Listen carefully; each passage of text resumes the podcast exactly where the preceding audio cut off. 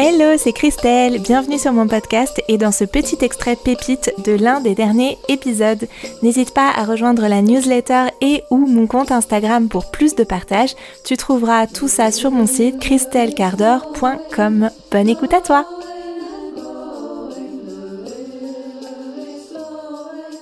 Moi, ce que j'en garde des années après, c'est à quel point en fait elle a fait preuve à la fois de ténacité, et à la fois d'énormément d'intuition en fait. C'est cet instinct entrepreneurial qui permet de, de prendre des décisions, de saisir des opportunités, de bouger très vite, de passer à l'action tout le temps, tout le temps, tout le temps. C'est vraiment un bel exemple de, ok, j'ai peut-être pas toutes les compétences nécessaires, mais je vais passer à l'action et du coup je vais faire grandir mes compétences en passant à l'action.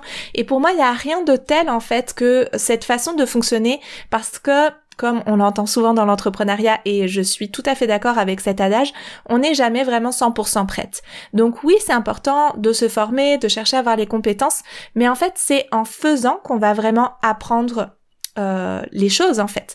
J'ai euh, j'ai un quelqu'un qui a que j'ai pas mal admiré dans ma vie, qui est un architecte euh, anarchiste qui s'appelle Michel Rosel et qui nous disait alors attendez, faut que je retrouve bien la formule. Savoir, c'est croire et faire, c'est savoir. C'est-à-dire quand on sait quelque chose de manière théorique, en fait, ça s'apparente souvent à une forme de croyance, versus quand on fait quelque chose, c'est là qu'on apprend véritablement et qu'on sait vraiment faire la chose ensuite.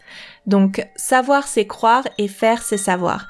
Et pour moi ça rejoint cette idée-là que plus on passe à l'action dans nos entreprises et dans notre vie de manière générale, et plus on va apprendre, grandir, progresser.